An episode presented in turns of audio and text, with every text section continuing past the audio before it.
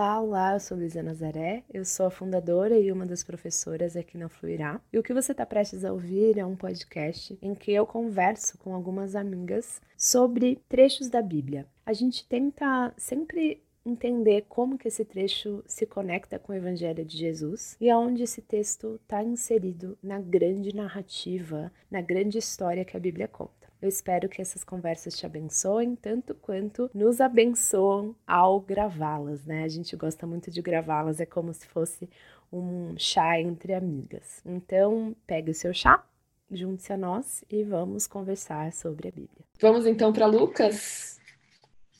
Lucas, a gente ah. leu dos capítulos 2 ao ao comecinho do 6, né? Isso Não, aí. Ou era 4? 4, desculpa, 4. É. 4. Até, até o 4? Era do 4 ao 6. Foi o momento que volta para Galiléia, vai lá para Nazaré, ele é e aí ele, ele vai para Cafarnaum, depois ele é, hum. vai para a sogra Pedro. Uhum. então, começando aqui, né? É, trazendo uma das perguntas que as meninas ah, colocaram, é. né? Que por que, que, por que, que Jesus foi representado em Nazaré? Né? Uhum. Parece que ele não falou nada demais. O que está acontecendo aqui? E, de novo, a gente. Por isso que é muito importante a gente é, ter a base do Antigo Testamento quando a gente está lendo o Novo, né? Porque o que, que acontece? Jesus chega a Nazaré, é, que é a cidade da infância dele, ele vai até a sinagoga no sábado, então é o lugar onde os líderes religiosos estão, né? E como de costume, ele se levantou para ler as escrituras. Então ele pega lá o livro de Isaías, né? Ele pega o livro do profeta Isaías, ele abre é, e ele lê isso daqui. Ele fala: O Espírito do Senhor está sobre mim, pois ele me ungiu para trazer as boas novas aos pobres, ele me enviou para anunciar que os cativos serão soltos, os cegos verão, os oprimidos serão libertos, e que é chegado o tempo do favor do Senhor. E aí, se a gente for lá em Isaías 6, capítulo é, 61, não é? Se a gente for lá em Isaías e ler esse trecho, a gente vai ver que Jesus parou no meio do trecho. Uhum. Ele não terminou. É chegado o tempo do favor do Senhor. Aí ele fecha e, e fica todo, senta, e fica todo mundo é. assim, ué, vai continuar, né? Então ele fechou o livro, devolveu para o assistente e todo mundo ficou olhando. e aí, hoje se cumpriu o que vocês acabaram de ouvir. Então, para esse povo, para esses líderes religiosos, o primeiro absurdo é ele dizer que ele, o filho de José, do carpinteiro, que a gente viu crescer, uhum. era Messias prometido, sobre o qual o Espírito do Senhor estava sobre, né? E que viria uhum. para libertar é, todo mundo. Então, para começo de conversa, os líderes religiosos já ficaram horrorizados é. com isso. E aí, o segundo ponto que deixou eles horrorizados foi que ele, ele parou no meio e a continuação aqui desse texto de Isaías é o tempo do favor do Senhor e o ano da justiça do, do nosso Deus. Uhum. E Jesus não fala sobre fala do favor, porque de fato ele veio num primeiro momento só para conceder favor para todo é. que nele crê. Depois ele volta com justiça, né? É. Então, tendo esse contexto, é, a gente consegue entender um pouquinho mais do porquê que esses líderes religiosos dessa cidade e esse povo ficaram tão é, horrorizados. Falou, indignados, né? Eles falaram, isso é blasfêmia, você está dizendo que você é um Messias, mas a gente viu você nascendo aqui, você, sabe assim, a gente viu você, uhum. você inteiro, quem você é, né? E e você está falando aqui que está falando que, que é ano do favor, mas e a justiça, né? Assim, então é, eles ficaram é, bravos por conta disso, assim, porque é, eles estavam achando que Jesus estava blasfemando e, é, e meio louco. É, e Jesus ele, ele, ele vai quebrando uns paradigmas assim, né? Que eu acho interessante, por exemplo, esse de se sentar. Ele gostava de ensinar sentado, que já era uma coisa que não se fazia. Então, era o jeito que ele gostava de fazer, né? É, esse como era de costume, eu fiquei pensando, né? Falei, que exemplo para nós, né? Era costume de Jesus, é, adorar a Deus lendo as Escrituras. Uma outra coisinha, outro detalhe, né? E tudo isso vai deixando o, os mestres lá, né, muito irritados com esse com esse ser aí, com esse indivíduo que nasceu aqui, a gente conheceu e você vem dizer para mim que você é o Messias. Tá querendo dizer o quê, né? Esse, esse ano do favor do Senhor tem muito isso também, né? Não era um ano comum, era o ano que Deus escolheu para trazer o Messias, para revelar o Messias. Né? É. Então foi por isso que está o contexto do que eles ficaram tão indignados, né? E aí Jesus vai, vai para Cafarnaum, que é onde ele vai né, chamar os seus discípulos, alguns dos seus discípulos.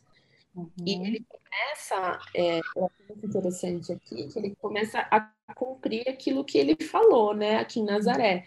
Ele libertou cativos, né, ele, ele uhum. libertou ele cura as pessoas, cura a, a de Pedro.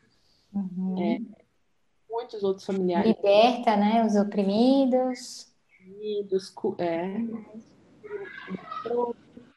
Cura o paralítico.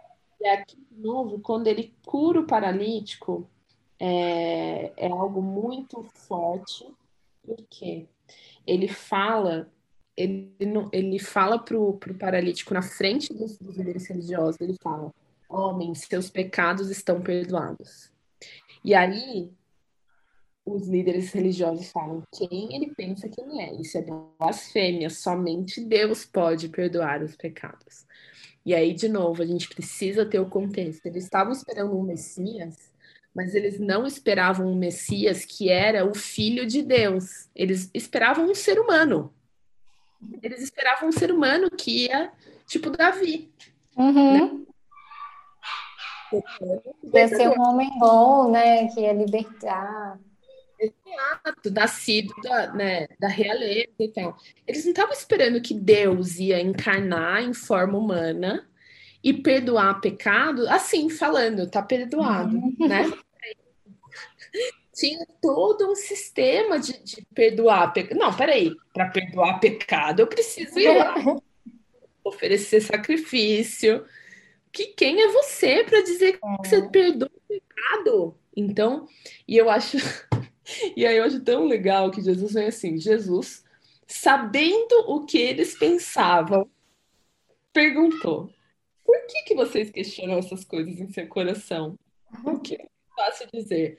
Seus pecados estão perdoados ou levante-se ande? Eu acho que Jesus é, tinha um senso de humor, eu acho, gente. É? Ele meio que chutou o balde, né? Tipo... Deixa eu causar. Eles levantam essa marca, ou pessoa que nasceu assim e começa a andar. E aí o cara começa a andar, né? E, é. Então, é, eu acho que mostra as dimensões do que a salvação de Jesus, né? Veio uhum. trazer uma cura, é, uma restauração completa, né? Salvação para para Jesus é restauração, é cura física, é cura espiritual, é libertação, é, né, é restauração de todas as dimensões do ser humano, não só é, espiritual, mas também físico, também emocional, né? Então, Jesus estava aqui é. para oferecer essa salvação integral, né? E eu, eu, como eu, eu acho interessante que incomoda eles também muito, né, é que Jesus não estava preocupado com Israel, né, assim, ele na verdade ele parecia não, é, parecia rejeitar esse esse povo e abraçar o, o povo que estava jogado para lá, né? Assim, que não fazia parte daquele contexto. Então, acho que isso incomodava muito também, né? Fora essas coisinhas que ele vai fazendo no sábado, coisas que vão quebrando, assim, regrinhas, né? Que eles, eles vão ficando. É, ele fica é. provocando. É. Vou fazer algumas coisinhas aqui para meio que ir quebrando e gerando, né, esse desconforto é. da religião, porque, de novo, né, o que a gente olha lá para trás, é, depois do êxodo, foi instituído uma lei, foi instituído um sistema religioso. Mas o que, que aconteceu aqui quando Jesus vem? É, esse sistema existia por si só, não uhum. tinha era vazio, né? E Jesus estava mostrando aqui, falando assim, ó, tudo isso daqui é, tudo aqui foi instituído para apontar para mim. Era um uhum. plano de inteligência para manter um povo aqui é, lidando né, com, com o uhum. pecado enquanto eu não vinha. Então, quando ele. Opa, perdão. Quando ele cura no sábado, ele fala que ele não que agora, agora não é momento de jejuar, depois vai ser, ele está falando, uhum. ó, todas essas práticas religiosas elas, o foco delas sou eu. Eu uhum. sou o cumprimento uhum. delas. Eu sou o verdadeiro descanso. Eu sou o verdadeiro poder de, de purificação que o jejum pode trazer, né? Uhum. Então, é, a gente tem que ter essa dimensão do como Jesus é, ele mostra a, a fragilidade desse sistema, do sistema. época que que estava baseado em um monte de práticas vazias, né? É. E aí ele vai, vai trazendo pequenos cutucõezinhos para mostrar, ó, oh, não, peraí, é, deixa eu mostrar para vocês qual é a verdadeira boa notícia aqui, o que que eu vim para cumprir, o que que eu vim para fazer, né? E esse preciso anunciar as boas novas do reino de Deus também em outras cidades, porque foi para isso que eu fui enviado, também já nos mostra, né, assim, é, a abrangência da, do reino, né? Assim, muito, muito interessante ver ele falar assim dessa forma, né? Uhum, uhum. E todo esse todo esse movimento aqui, né, da do encontro de Jesus com as pessoas necessitadas de cura, né? E ao mesmo tempo, todo, to, praticamente todos esses encontros tinham essas outras pessoas é, que teoricamente não precisavam de cura e uhum. que davam Jesus por estar por estar curando no sábado, né? Então tem todo esse contexto aqui que Jesus fala, né? As pessoas saudáveis não precisam de médico, mas sim os uhum. doentes para chamar os justos, né? Que ele é claro que Jesus está falando não existe justo, né? Mas o que ele está falando é eu não vim para quem se considera justo. Justo. Eu sabe que é pecador e, e que precisa se arrepender, né? Uhum. Enquanto tu, todos esses movimentos, eles vão criando uma, uma linha narrativa, um pano de fundo para a crucificação de Jesus, né? Que a gente vai Lucas vai mostrando aqui o quanto os líderes religiosos estavam o pé da vida com Jesus. Eles estavam uhum. ficando muito irritados com ele, uhum. né? ele estava, segundo eles, blasfemando, segundo eles, ele estava ele estava se dizendo Messias, mas ele é onde já se viu, cara, que filho do carpinteiro, no sábado. Ele, ele senta com gentios e com os publicanos pecadores. Chama de discípulo um cobrador de impostos, onde já se viu que é alguém que na época era considerado corrupto, era como se chamar um político corrupto para ser é. discípulo, né? Então, o quanto Jesus estava deixando todo mundo irritado. Ele causou, né? Vamos falar a verdade, Jesus causou. Ele, ele, ele chegou chegando e o povo ficou, foi louco, né? Tipo, ele chegou quebrando todas as regras. E mostrando o que, que era verdadeiro, o que, que era o verdadeiro, né? Então... Exato. É, e o que eu acho precioso é perceber isso, assim, que ele vem é, mostrando para aqueles que se consideram justos o quanto eles estavam né, equivocados. São ele... carentes né, de, de serem justificados. e o quanto ele vai e ele toca em quem não era tocado, né? Ele vai e, e senta com quem não era, né? Com quem não é. recebia esse tratamento e, e o quanto ele estava disposto ali a, a curar, a libertar e a oferecer uma restauração para quem se dispunha a, a crer nele. Crer nele, né? Uhum. E, e, é interessante ver isso, né? Assim, que não condizia com o que eles esperavam do Messias, né? Não, não era isso que eles esperavam. Então, nossa, imagina, foi um choque, um baque, né? É. E... Estava esperando uma, alguém que viesse com uma armada, super demonstrando poder, né? Não alguém que vem humilde, né? Uhum. Sem ter aonde dormir, recostar a cabeça. A cabeça. E...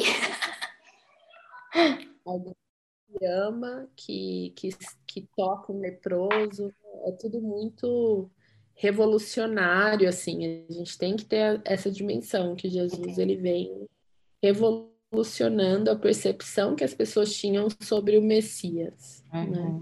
E uhum. sobre e sobre como se daria a salvação de Deus também, né?